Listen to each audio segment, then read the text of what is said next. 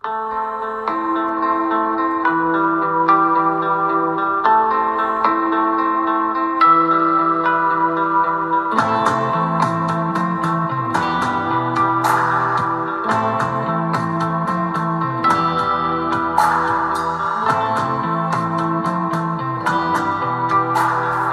Hello，大家好，这里是黑瞳心月，我是黑瞳。大家这一周都过得好吗？时间过得好。天是双子座的满月日，也马上就要进入十二月了。每年到了这个时候，就是射手月的时候，空气中轻松的气氛就会多一些。相比之前的十一月天蝎月，这个时候太阳和水星都进入了火象的射手座。大家的交流，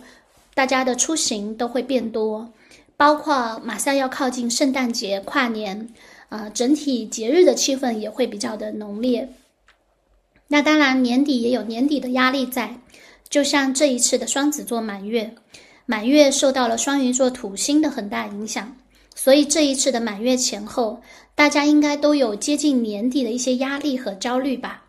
尤其是来自土星层面的。工作指标、任务等等，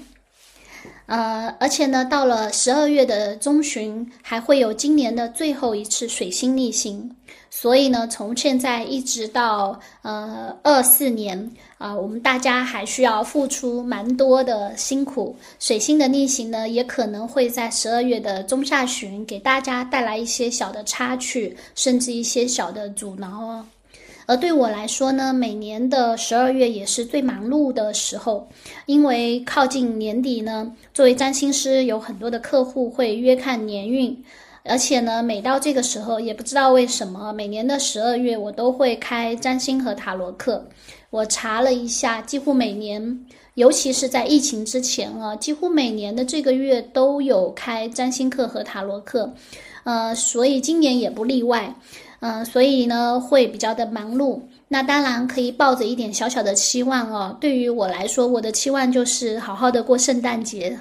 因为去年是圣诞节当天阳的，所以呢有一种啊有阴影的感觉。从圣诞节一直到跨年呢，去年都是躺在床上度过的。所以今年呢，我想要在忙碌之后好好的过个节。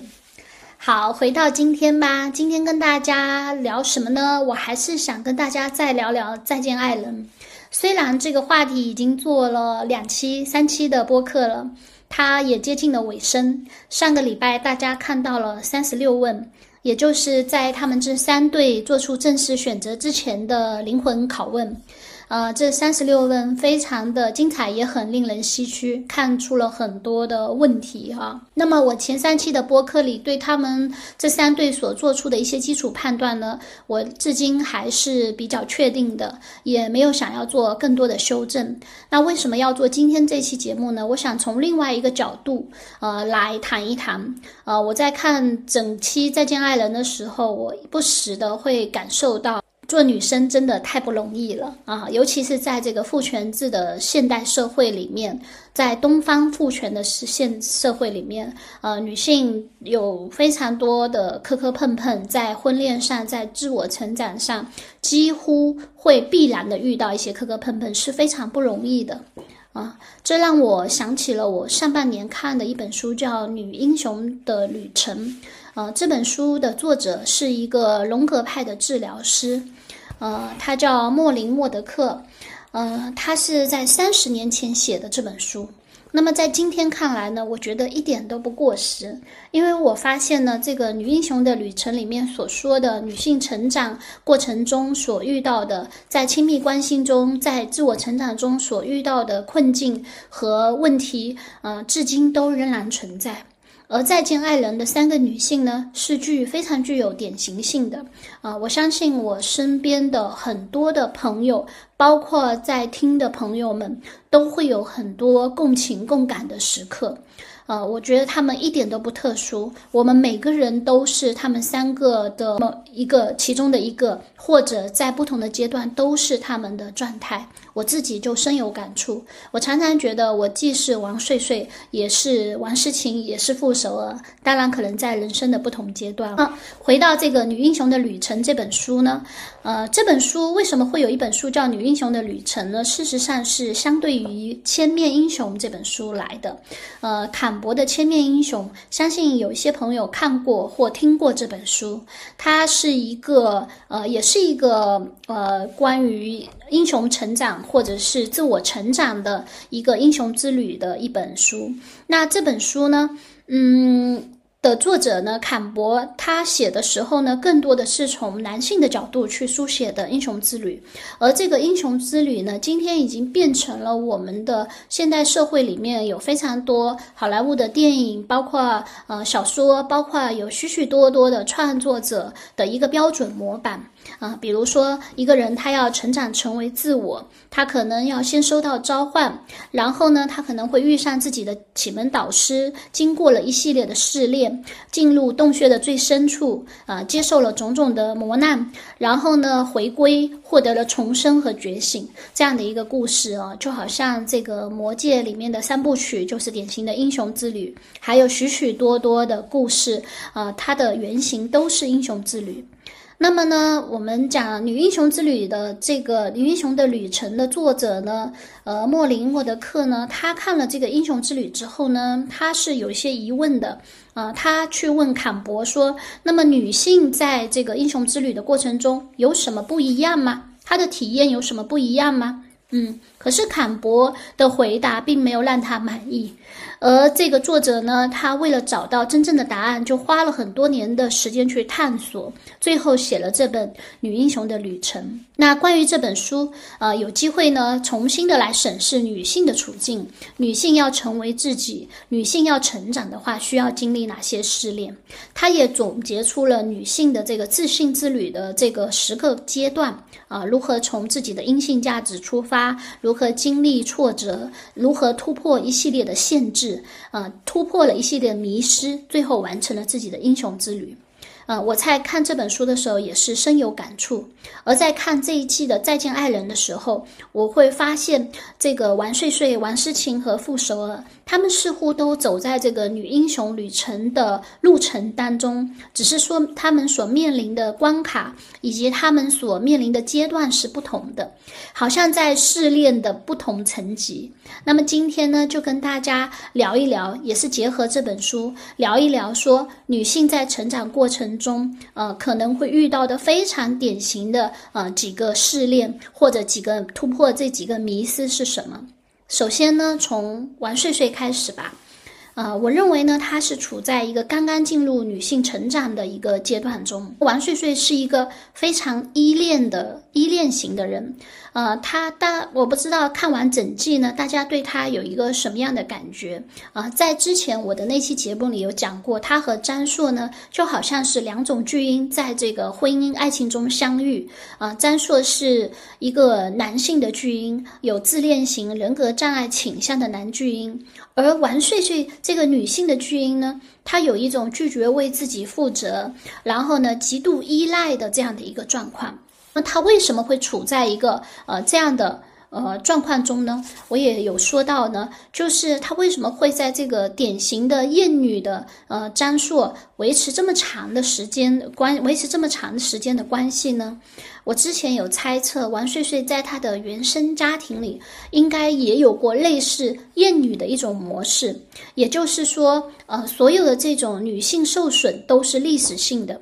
所有她表达出来的愤怒、歇斯底里也是历史性的。啊，有一个在王睡睡的身上呢，有看到一个非常强的感觉，就是也许在她的原生家庭里面呢，呃，女性是不被尊重，他的需求是呃得到的很低的。男性占一个比较重要的第一性的位置。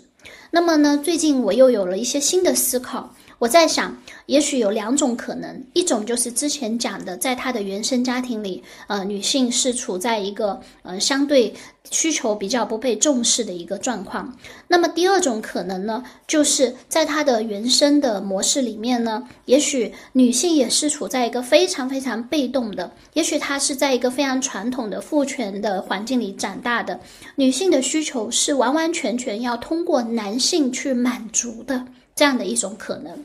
呃，大家在这个三十六问里面的有一个细节，我有注意到，就是关于送花这件事情。其实这件事情从第一集开始，王睡睡就反复的提到，呃，詹硕是一个不送他礼物的人。无论是送礼物还是送花，很不积极，十年几乎都没有送过。送的时候呢，甚至会去问他说：“你到底要不要？”在三十六问里，王睡睡说，他面临这样的询问，说你要不要的时候，他感觉是屈辱的。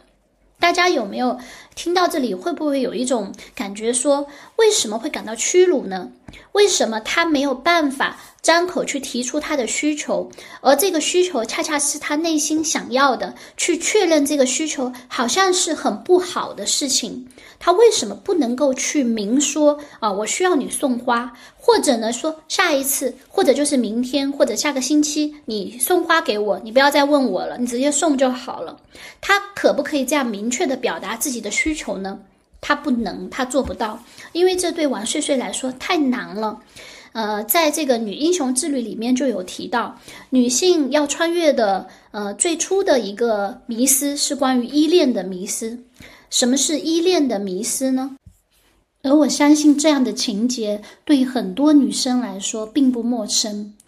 在很多的女生的恋爱过程中呢，她都会处在一种呢想要让对方来猜自己需求的这样的状态，包括我本人。呃，我也坦诚的说，在人生的早期，呃，二十几岁的时候，那个时候呢，就也会不自觉的陷入这样的环境，不喜欢说出自己的需求，喜欢让对方来猜中，猜中了好像就是一种呢爱我的表现，而如果没有猜中，我只会愤怒，而不会去提醒。王睡睡就是跟许许多多年轻的女孩一样，是这样子的。她觉得说出她自己的要求，或者是确认自己的要求，是很屈辱的事情。但这是为什么呢？就是对于女人而言，依赖和需求都是不太好的字眼啊。虽然女孩和男孩的正常成长过程中都有一个依恋的阶段，依恋这个词却最常用在女孩身上。女孩并不被鼓励去拥有独立的个性，也不像男孩一样被教导如何成为独立自主的人。相反，女孩被鼓励去依赖父母和家人，结婚之后就依赖丈夫和子女。成年的女人也被认为，呃，必须为他人需，必须成为他人需求的照顾者。他们从小就耳濡目染，学会了如何预期别人的需求。他们听见母亲说：“啊，你一定渴了，要我帮你拿杯水吗？”啊，你工作了一天，在晚饭前要不要休息一下？诸如此类的话，慢慢的他就学会了预期他人的需求，同时注意啊，这里很关键，他会有意无意的、有意识无意识的希望别人会预期并照顾他们的需求。当女性发现没有人考虑她的需求的时候呢，她的反应是她可能有错。她甚至学会了自己有需求，但是为自己有需求感到羞愧。这特别像玩睡睡的状况。他必须开口请求别人满足需求的时候呢，他就会呃担心自己被别人看作是一个苛求他人关心呃的这样的一个一个一个人。事实上呢，他只不过是把他的正常的需求表达出来。而他的配偶、情人却不曾满足他的这些需求，在某种程度上，他开始认为自己不值得拥有任何的权利。所以，我会觉得王睡睡其实就是这样的一个状况。她明明就是一个很有能力的女孩，可是呢，她一到关系里，她就会做出非常依赖的样子，呃，好像她。好像男性才是他的全权责任人，而女性是相对弱的、被照顾的这样的一个状况。从根本上来说，他会采取一个被动的依附的状况。啊，他总是在等待，哦，我们会发现王睡睡在两个状态中摇摆啊，一个状态呢是在等待，在期盼。另一个状态呢，是他的等待和期盼落空之后的愤怒、指责、挑剔啊。可是这两个状态都是非常被动的。他最希望的是张硕能够替他料理好方方面面，就像照顾一个孩子一样的照顾他。当然，我相信呢，在他们恋爱的最初，张硕应该是做到了这些。啊，这也是在我们。旁观者看来，这些事情做到了，这些事情并不是一些很重要的事情，可是一些琐碎的事情。可是那些琐碎的事情完成了王睡睡的这个内部想象，就是他是一个被照顾者，而张硕是一个照顾者。很有意思的是呢，在女英雄的旅程中，也也提到了。有时候，为了完成这个内部想象，这个女性呢，甚至会让自己变得更加的无用无能，然后呢，去提升呃自己的伴侣的这个能力，啊，去想办法 push 他，让他变成这个照顾者，因为照顾和被照顾的模式深入他的内心。依赖和被依赖这样的一个模式是他想要追求的，这是他的一个迷失。他认为呢，只有这样的关系呢，才是有爱的关系啊。可是呢，一直在这样的迷失当中呢，就会导致呢，其实张硕已经很明确的没有办法满足他照顾他的这个任务了。可是他还是一直呃不依不饶的要求控诉啊，就是这样的被照顾。而事实上，那些他需要被照顾的事情，他完全可以自己完成，啊，他完全是为了完成这个依赖的迷失。王睡睡呢，就是不知不觉的进入了这样的角色里面，就好像大多数童话故故事的女主角都是在等待。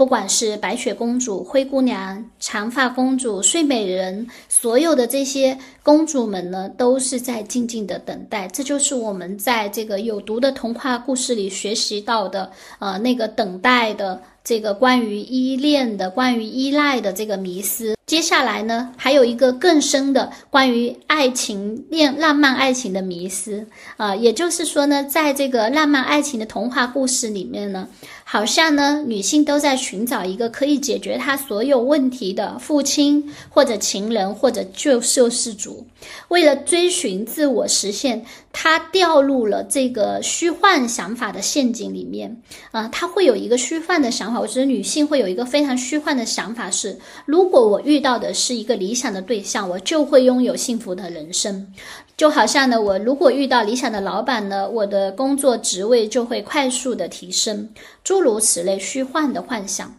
这个是关于浪漫爱情的迷失。这里面的迷失的真正含义是说。我不需要发现我自己想要什么，我可以，呃，依赖他，他知他比我更知道我想要什么啊。这个就是我们讲有毒的呃爱情故事告诉我们的，或者是有许多的女性呃，就是沉浸在中间的关于依恋以及浪漫爱情的迷思，而确实结婚，结婚对他们是巨大的变化。结婚之后呢，呃，张硕，呃，就是从白马王子回到了他国王的位置，在他的王国里，他随心所欲，按照他自己的想法生活，他也不再顾及这个睡美人有什么样的想法，有什么样的需求了，嗯，因为他已经完成了就是迎娶呃睡美人、迎娶白雪公主的这样的一个过程。可是呢，呃，结婚之后的王睡睡呢？她对自己的呃内在女性，她从小学习到的“他人优先”这样的一个誓言，其实，在父权制长大下的女性呢，除了期待男性来拯救自己之外呢，也内化了一个没有说出口的誓言，就是呢，是去感知完成自己的伴侣的需求，这好像变成了她的一种无意识。啊，这个时候呢，这个小女孩她一旦结婚有了妻子的身份呢，她就会在潜意识里去模仿她的呃长辈或者她的母亲啊，去照顾她的这个伴侣。啊，这好像是一种呢，作为呃父权制下的女性的自觉、不自觉和自觉哈，就是她好像是一个誓言，会去完成、去观察、捕捉并完成她的伴侣的期望值。所以呢，大家想想，王睡睡为詹硕完成了很多的事情啊，无论是就是呃帮他完成了他的梦想。或者是帮他完成了他想要的这个生日，诸如此类的需求。那么，这对于王睡睡来说呢，失衡就变得更严重了。他更比婚前呢更做到了去照料和照顾呃张硕的需求，而张硕呢却开始呃进入一个下滑的阶段啊，变成了国王的样子啊，所以他的不平衡呢变得更加的突出。那么我们再深一步说，王睡睡他真的需要张硕去帮他做他曾经做过的那些事情吗？鞍前马后的做一些生活细节上面的照顾，他们恋爱时候的这些照顾呢？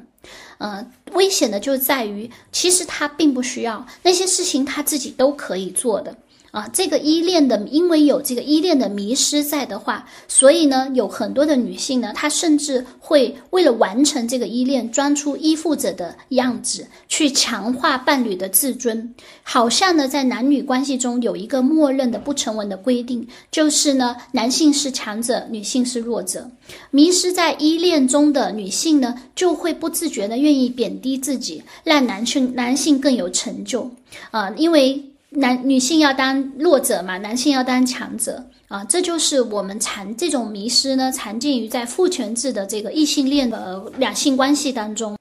那么更严重的是呢，有时候呢，女性还会为了让丈夫拥有自我而放弃自己的自我，这种不自觉的赠与和自我牺牲，呃，是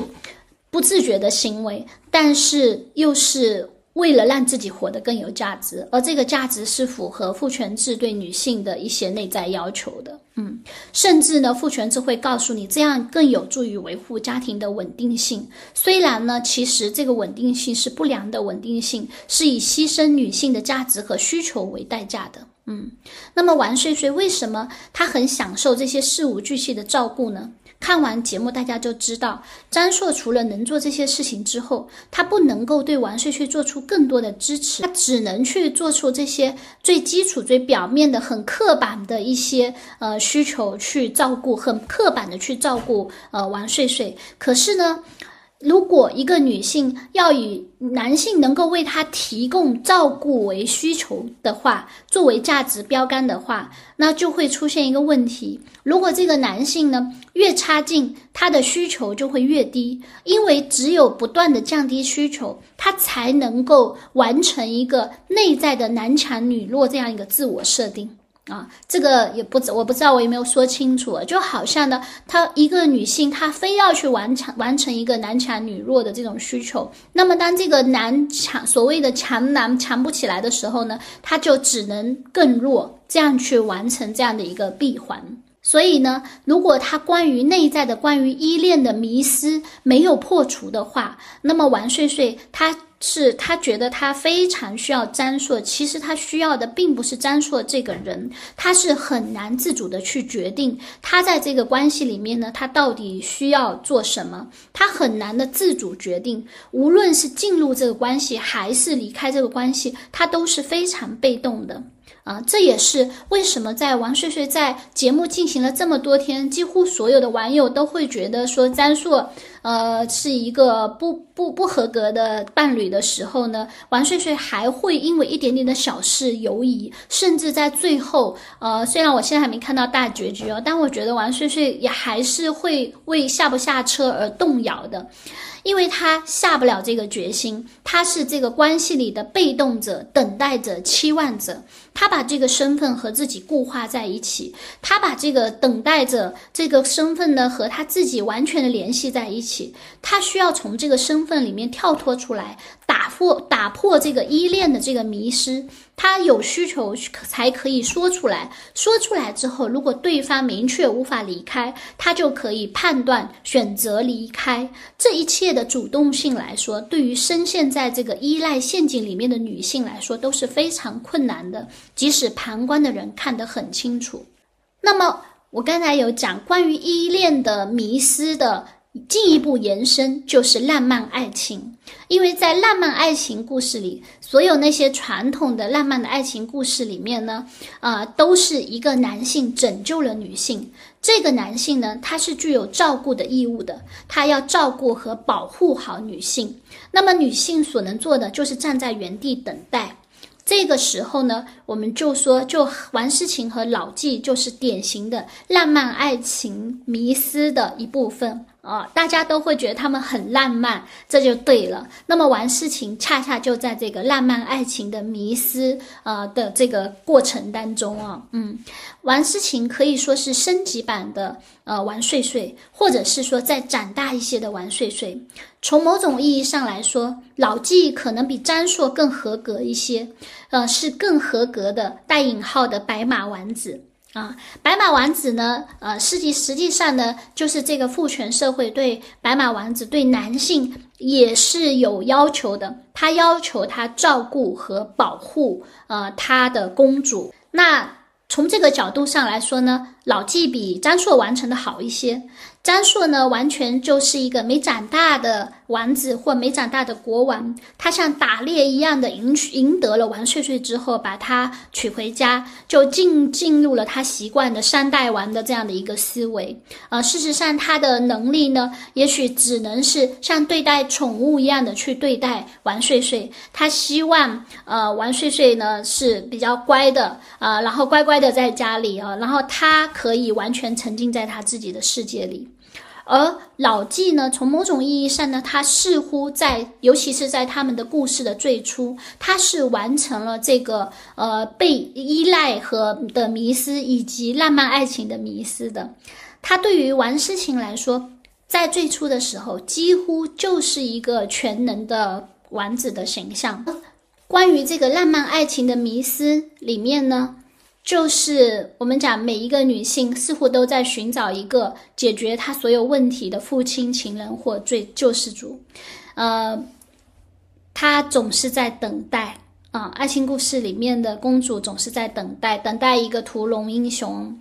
啊，等待就像一个女性，她把自己的鼻子紧紧地贴在窗玻璃上，不断地去盼望、等待那个白马王子、英雄恋人，呃，骑着白马或者开着汽车出现。到了青春期，守在电话旁边，等着对方打电话来，呃，然后呢，接下来等待对方给予自己一个完美的婚礼。啊，在这样的父权里面呢，在依恋和浪漫爱情迷失下的女性呢，非常处在一个等待的状况。那么王思琴呢，可以说她是呃长大一些的王睡睡，她等来了她的白马王子。那么我相信老纪呢，在内心就是这么定义自己的，他是以照顾女性为己任的，呃，他是要去给予的，他要去充当给予者。呃，他找来公主的一切东西啊，不管他需要的这个东西，他给王子找来，他给公主找来他所需要的一切东西。他希望自己是那个呃，叫做父权社会里面认可的那个尽责的那个王子。那么，典型父权的男性呢，崇尚如流的男性也会这样啊。这整个社会的一个期望就是说，男性要去照顾和保护女性。以免女性踏上她的自我追寻之旅，啊，这个是女英雄的旅程中说到的。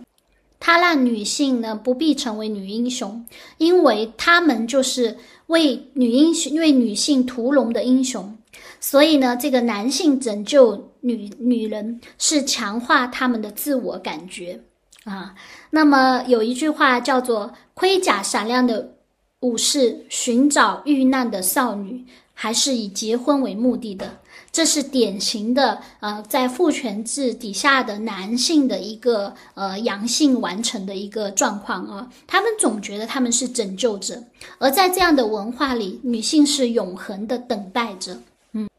可是呢，王诗晴这个公主，她不是一个古代公主，她是一个现代公主。她在慢慢的长大，她还会工作，她有了自己的想法。他有了自己的权利，那么这个时候呢，他跟老纪之间的矛盾就开始了。嗯，我相信一开始的时候，王诗晴也是一个寻找王子的人，就像他说的，啊，他是一个慕强的人。慕强这个想法呢，应该跟我们说的浪漫爱情的迷思有关的。浪漫爱情的迷思就是指的是女性总是要去找寻一个可以解决她所有问题的父亲、情人或救世主啊。那么她总认为，呃，是需要有一个比她强很多的人，她才会爱他。这就是王思琴，她真的也是一个有浪漫爱情迷思的女性。那么呢，可是她也在慢慢的成长。大家也会看到呢，在大多数的童话故事里呢，故事都止于当这个男拯救性的男人出现了之后啊，这公主的故事就完成了，从此他们过着幸福的生活。但事实并不是如此啊，嗯，事实的故事呢，王诗晴和老纪的故事呢，更像呢。嗯，艾洛斯和赛姬的故事。艾洛斯就是希腊神话里面的爱神，呃，也是我们熟悉的罗马神话里面的丘比特啊，他也叫艾洛斯哈。嗯，他跟赛姬之间他自己的爱情故事呢，呃，在女英雄的旅程中也会提到。那同有另外一个荣格派的治疗师罗格罗伯特强生，也在他的一本《他》这本书《女性的这个他》的里面提到了艾洛斯和赛姬的故事，而这个故事呢，我觉得比较像王诗晴和老纪的故事啊。我给大家讲一讲这个故事。赛姬是一个国王的小公主啊，就是最小的三个女儿中的最小一个女儿。那么呢，他是深陷在虚幻的爱情魔法中。不能自拔啊，就是因为种种原因呢，他就是艾洛斯从这个死亡女神的手里呢救出了赛姬，然后呢借着一阵风把他带到了这个艾洛斯的王国里面啊，在那里呢一切都按照他的秩序在运作，然后他告诉赛姬说：“你不必烦恼住在哪里，吃什么食物，因为呢他会照管所有的事情。”呃，艾洛斯告诉赛姬说：“你只需要做两件事，第一是不要在夜晚去注视他，第二呢，不要问他白天去了哪里。”啊，很有意思。那么赛基呢，他有两个姐姐，啊，他们这两个姐姐呢，告诉赛基说，她认为艾洛斯可能是动物变成的怪物，呃，在。他们的这个呃挑拨之下呢，怂恿之下呢，赛姬呢就开始挑战呃这个艾洛斯的命令。在夜晚的时候呢，他就突然点起灯去看睡着的这个艾洛斯是什么样子啊。结果呢，一不小心呢，一些灯油呢滴在了这个艾洛斯的身上，使得他突然惊醒过来。然后呢。这个时候呢，也不小心呢，他的剑啊，呃，也刺到了赛姬，而赛姬呢，发现说，因为他被这个剑刺到了嘛，所以他就又爱上了这个艾洛斯，所以呢，他会发现说，哎，艾洛斯不仅不是野兽，而且还是一个神子，嗯，他是非常的爱他的，所以呢，他想尽办法的依附他，但是这个时候，艾洛斯却逃跑了。跑逃跑到他的母亲，就是阿弗雷特，也就是维纳斯那里去。因为赛姬违背了他的命令，他无法容忍这个呃，就是不听话的妻子啊。嗯，在罗伯特强森的这个他里面呢，他说他把赛姬注视艾洛斯的这个意图比喻作为女人对其呃内在阳性人物的权威做出了挑战啊，什么意思呢？就好像说。你不让我看你真实的样子，可是我就是要看，我要看一个真实的对象，而不是虚幻的关于浪漫爱情的想象啊！大家会觉得有很多的女性其实是活在那个关于浪漫爱情的想象，她根本没有办法看到那个真正的对方。他的意思是说，女人的一生中呢，有一段时间是活在这个想象中的阳性人物的这个呃这个浪漫爱情里的。啊，被这个完美的男性所支配。只要你不认真的去看，那么呢，这个艾洛斯会把它放在天堂里。但是前提条件是不容许他发问，也就是不容许他注视他，不容许看到真实的艾洛斯。也就是说，他们不能建立真正的关系，要完全的屈服于他的支配。但是呢，对于这种情况，对于很多的女性一开始是并不自知的，甚至会认为这就是浪漫爱情。那戏剧性的开始是他开始挑战这个权威，并对他说：“我要注视你，我要看你，我要看你的全部。”啊，这就像老纪和王诗晴。王诗晴呢，一开始他就是典型的赛姬，像神一样的男子来到他的身边，拯救了他，给予了他所需要的一切，照顾他的所有。直到有一天，他开始注视老纪，注视什么呢？看见更真实的他。发现他并没有那么的完美，他有很多的问题，他有很多的借口，甚至他不是完完全全为他考量的，而且呢，他也很脆弱，他有很多的阴影，他需要关心啊，甚至有的时候他的脆弱还比自己更多啊。这个时候呢，老纪的反应跟艾洛斯也非常的像。他不想，他非常抗拒对方看见真实的他，他只想扮演那个力大无穷的，呃，非常具有神力的那个、那个、那个男性啊。这个时候呢，艾若斯逃跑了，而老纪呢，他也是类似，他没有逃跑，可是他非常的愤怒啊。他对于王诗晴对他的注视、对他的挑战是非常的难受的啊。这就像艾洛斯和赛季的故事如出一辙。几乎一模一样。那么呢，在艾洛斯和赛季的故事里呢，当艾洛斯逃跑的时候，跑到他的母亲那里去了。呃，赛季是非常痛苦的。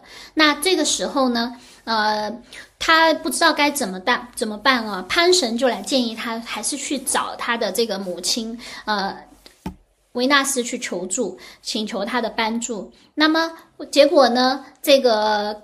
更大的大爱神啊，就是阿弗雷特，也就是维纳斯呢，却给了赛基一系列的试炼。啊，这些试炼呢，每一个都非常的说明问题啊，每一个都是考。第一个试炼呢，是考验他的分辨能力，要赛姬从一大堆的这个谷堆里面去分辨各种不同的种子，这是代表呢，他开始有了分辨的能力。第二个试炼呢，是代表呢，他要去收，是要去收集金羊毛啊，就是公公羊出出出没的树林里去收集金羊毛啊，他需要用自己的双手和自然的力量。去做一些对抗，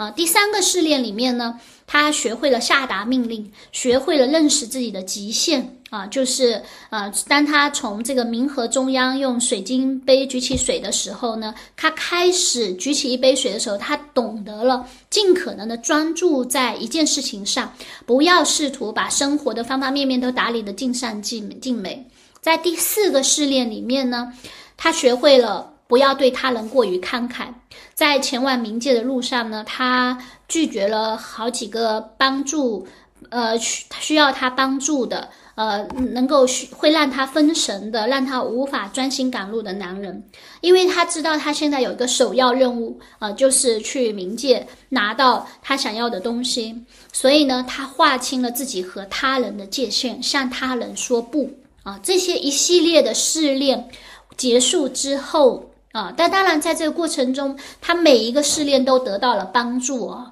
就代表了女性的成长过程中是需要很多帮助，也是可以去求助了。她获得了马毅的帮助啊，获得了老鹰的帮助，获得了很多的帮助。